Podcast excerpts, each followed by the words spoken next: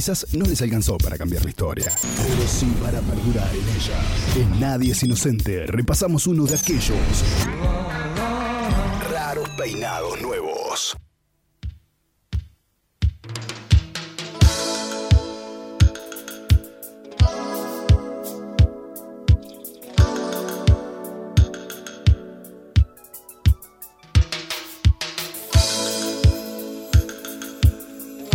Se formaron entre mayo y junio del año 81 y se disolvió definitivamente en el año 2007. En el 2003 hubo como una especie de regreso por parte de su líder, de su mentor, Miguel Zabaleta, regrabando algunos de sus viejos clásicos.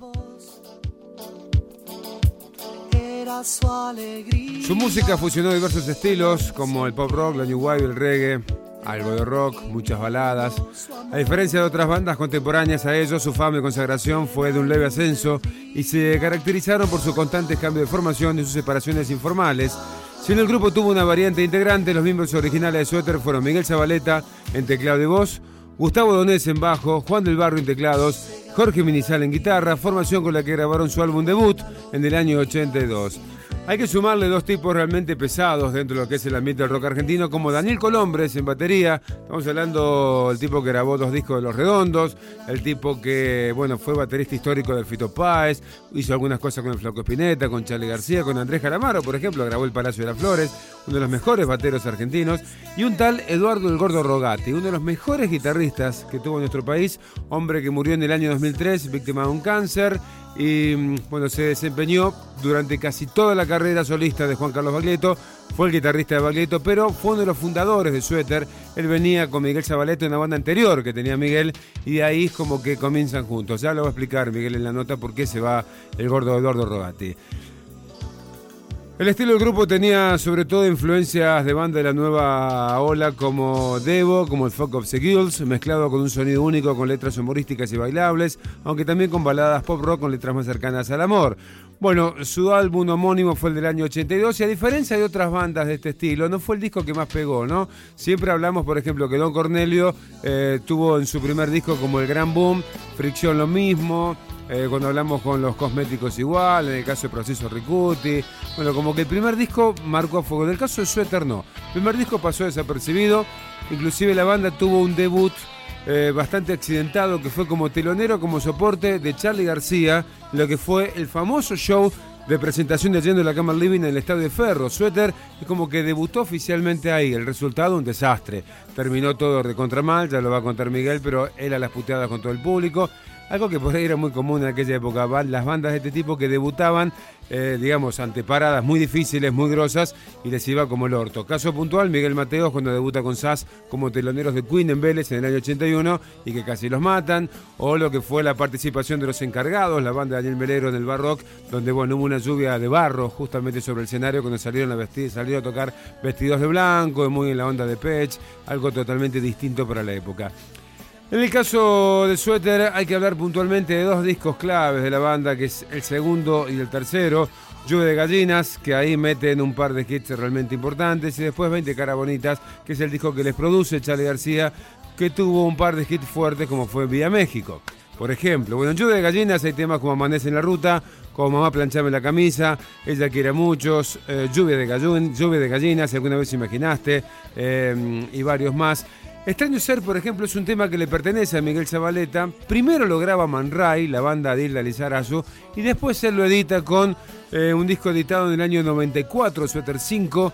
Eh, el tema ya estaba quemado, ya era conocido por Man Ray.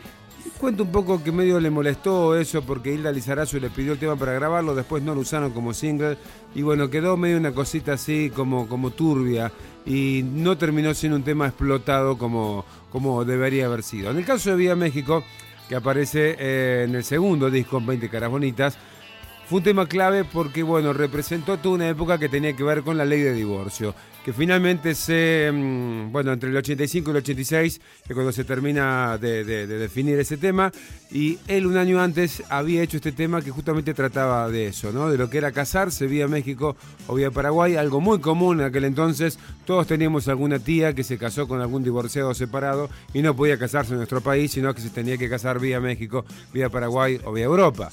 Bueno, Vía México fue un gran hit con respecto a eso, como que anunció, como que fue premonitorio con respecto a la ley de divorcio. Aparte Miguel lo cantaba el tema medio vestido de cura, se generó un, un kilómetro importante. En la voz de Miguel Zabaleta, un repaso por la carrera de esta banda que tuvo una influencia bastante notoria e hizo muchísimo ruido en su momento. La historia de Suéter en raros peinados nuevos.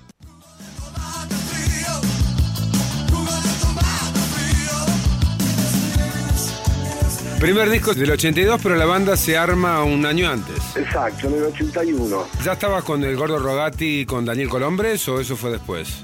Rogati sí, eh, porque yo con Rogati había tocado en Buru, Ah. una banda que yo tenía en los años 70. Yo después eh, lo he hecho por gordo. Pobre gordo, era uno de los más grandes guitarristas del país, que te puedo asegurar que después me arrepentí bastante porque es uno de los más grandes guitarristas que hubo en la Argentina. Y luego Colombres entra luego de Tulio Pusineri. Tocan con Charlie, ¿no? Es la- son la banda soporte de la presentación de Yendo de la Cama Living, el famoso show de Ferro. Sí, no recuerdo. Prefiero no recordar. Fue un debut que llamó la atención, no positivamente, especialmente.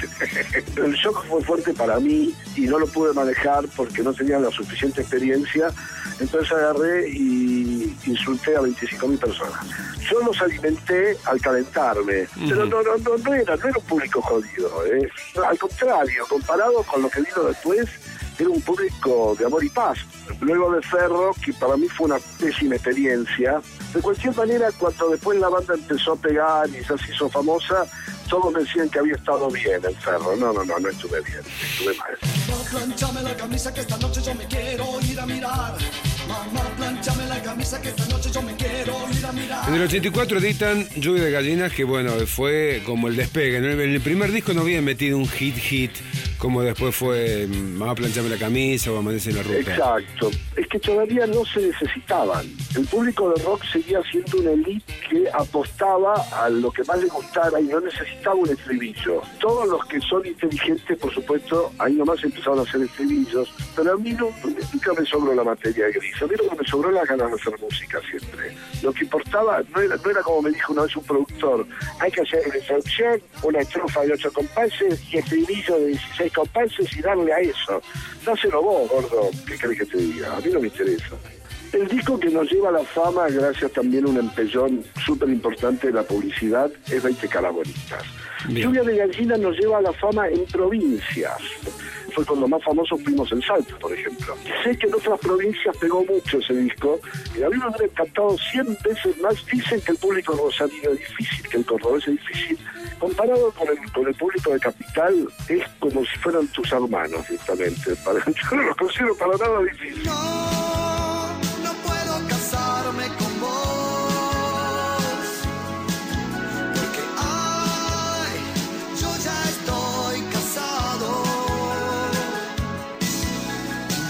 Existe separación legal. Casémonos vía México.